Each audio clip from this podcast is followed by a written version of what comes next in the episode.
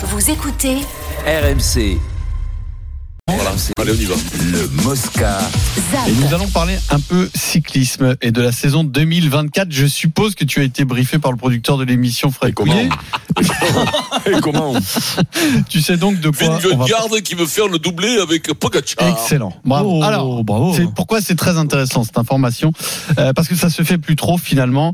Il renoue avec euh, une tradition qui est abandonnée depuis les années 80-90 et ils veulent chacun, ils annoncent en tout cas qu'ils vont essayer de faire un doublé sur les grands tours.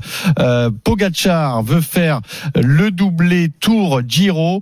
Euh, quant à Vingegaard, il a annoncé vouloir faire le doublé Tour de France Vuelta. C'est pas tout à fait pareil parce que c'est beaucoup plus dur d'enchaîner le plus dur Giro Tour de France. Ça, c'est le vrai défi. Tout Ouais. simplement parce que le Giro, c'est du 4 au 26, au 26 mai euh, et que le Tour de France arrive très vite ensuite, euh, début juillet. Il y a peu de récupération et un, un Giro d'Italie, ça peut compromettre complètement tes chances de, de gagner le Tour de France. Donc ça, c'est le vrai défi.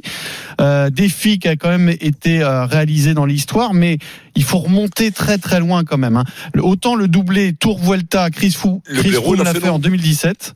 Hein Autant le doublé Giro Tour, il faut remonter à 98 avec Marco euh, Mar- Pantani. Marco Pantani. hein. Donc c'est un vrai vrai défi.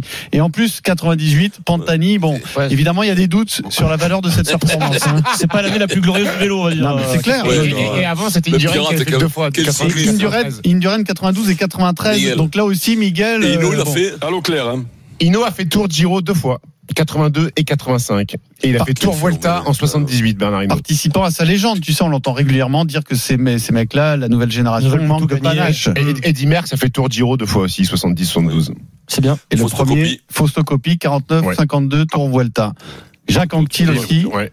A fait même un triplé, euh, je crois. Non, les vrais, les vrais le font. en même. 63 et Tour Les, seigneurs de 64. ce sport le font. Après, Les Pierrot, seigneurs de ce sport le font. après Pierrot, euh, quand on voit le- les performances aujourd'hui de Vingegaard et de Pogacar sur le Tour de France, les watts qu'ils développent, la vitesse où ils vont, c'est peut-être une, c'est peut-être deux euh, coureurs cyclistes hors normes qui sont peut-être capables d'assumer, d'assumer ces, ces, ces, ces- ces deux tours, ces, ces, ces deux monuments. Donc, euh, moi, je serais pas surpris qu'il y en ait un des deux qui arrive à faire le doublé. Euh, ils, ils sont en train de péter toutes les performances. Pogacar a du panache en plus. Oui. Pogacar, c'est son état d'esprit. Oui. Il est à l'ancienne. Donc, Écoute, euh, moi, je pourquoi me- pas, c'est bien. Ça me paraît plausible en fait. Hein. Après, il y a une vraie différence pas- entre les pas- deux. Moi, je trouve que Pogacar est, est plus, entre guillemets, plus courageux que Vingegaard qui a bien expliqué que si euh, arrive au mois de septembre, il est fatigué, euh, la Vuelta, ça sera bazardé. hein. Oui, Donc, le vrai défi, c'est Pogacar qui se le met. Vincent. Non mais après, après je pense que les, les qualités, il, il, peut- Pogacar il peut, mais après il y a la concurrence quand même. J'ai l'impression quand même que les deux quand même ils, ils se, ils se tirent la bourre grave.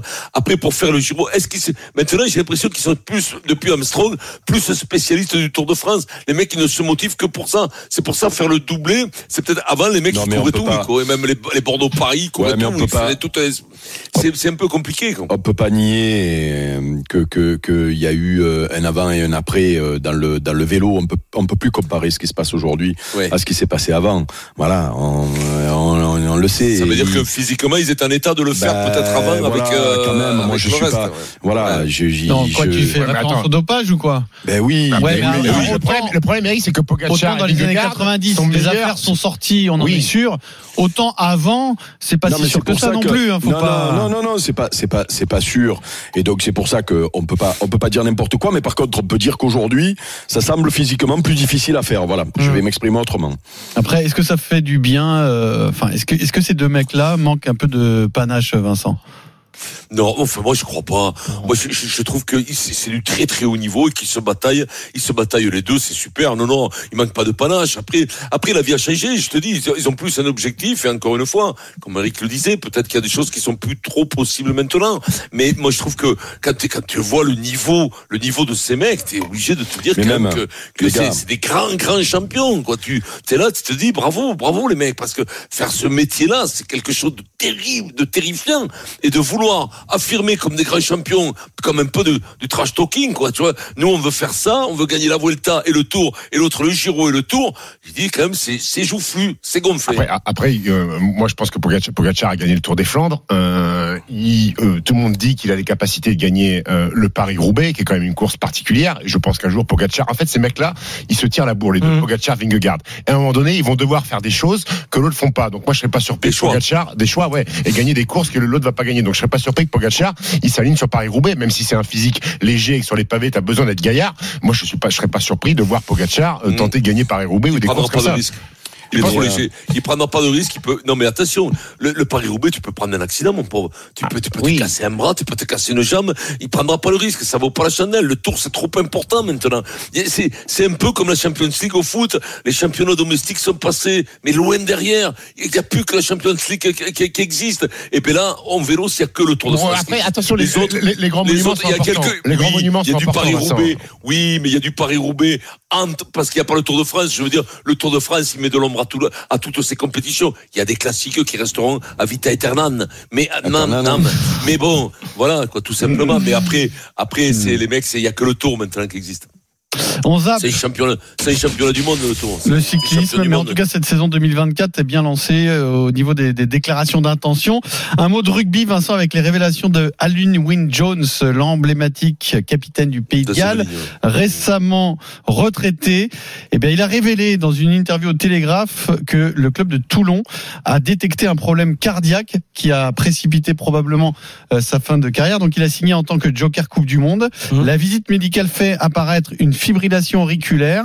Alors, il explique, euh, ce sont ses mots, hein, que en gros, son, son cœur, euh, c'est comme celui d'un cheval au galop, à six pattes, il dit euh, Alun Wynne Jones. Ah ouais. Ah, donc, il, est à- donc- il est à 130 même fond. Voilà, donc après avis médical, il a choisi quand même de jouer sa période de joker médical avec Toulon. Il a fait que cinq matchs, puis de se faire opérer. Mais euh, ses déclarations sont assez incroyables. Donc, il a été autorisé à jouer des matchs Oui, quand même, parce qu'il a pris un, un avis médical. Ça, une fois le dia- dia- diagnostic Oui, fait, est-ce que c'est risqué ou pas? Il a estimé que ça n'était pas risqué avec sa- son médecin, mais qu'il fallait absolument se faire opérer parce que potentiellement c'était dangereux pour la Ça, santé, même en dehors du rugby. Donc il devrait se faire opérer. Mais ses déclarations, ses- ses- son, sa reconnaissance envers Toulon est assez incroyable. Il a dit au Télégraphe Je serai toujours reconnaissant envers Toulon de m'avoir soigné. Ces quatre mois auront été pour moi aussi importants que tout ce que j'avais fait auparavant. C'est beau, c'est beau ce que vous dites. Euh, mais dis-moi, euh, Ah, toi, tu t'en fous. moi, en là, fait. ma dernière, ma dernière euh, visite médicale, il m'avait appelé le, le, cheval à trois pattes. Il m'avait appelé. Catastrophique. Bon, mais c'est pas catastrophique. Elle Eh, vient c'est trop loin en fait. Le problème c'est qu'on a tellement vu venir. Oui, parce que t'as coupé court, t'as coupé court à la déclaration de Louis Jones. Ah, je savais que c'est grave, etc. Euh, on s'excuse auprès des auditeurs. C'est la dernière de l'année. On espère que Il c'est va pas la dernière ensemble. Il va falloir qu'on joue ensemble sur scène, quoi, qu'on fasse un truc à la, à la, Chevalier, quand à la à la Roger, ouais, à la Chevalier. remercie Autant, le texte est maîtrisé, autant l'entrée sur scène était un peu balourde. Je, je mon auteur à la fin de l'émission. Oh la vache Ah, Je c'est pas remercierai tous mes auteurs à la J'ai fin de l'impression que c'est le même auteur qu'Arnaud Demanche, non Oui, oui. Non, c'est Arnaud Oui, oui. Trois Manches, Eric. Ah ben moi c'est moi, Ah, c'est- oui, c'est ça, c'est ça, c'est un autre.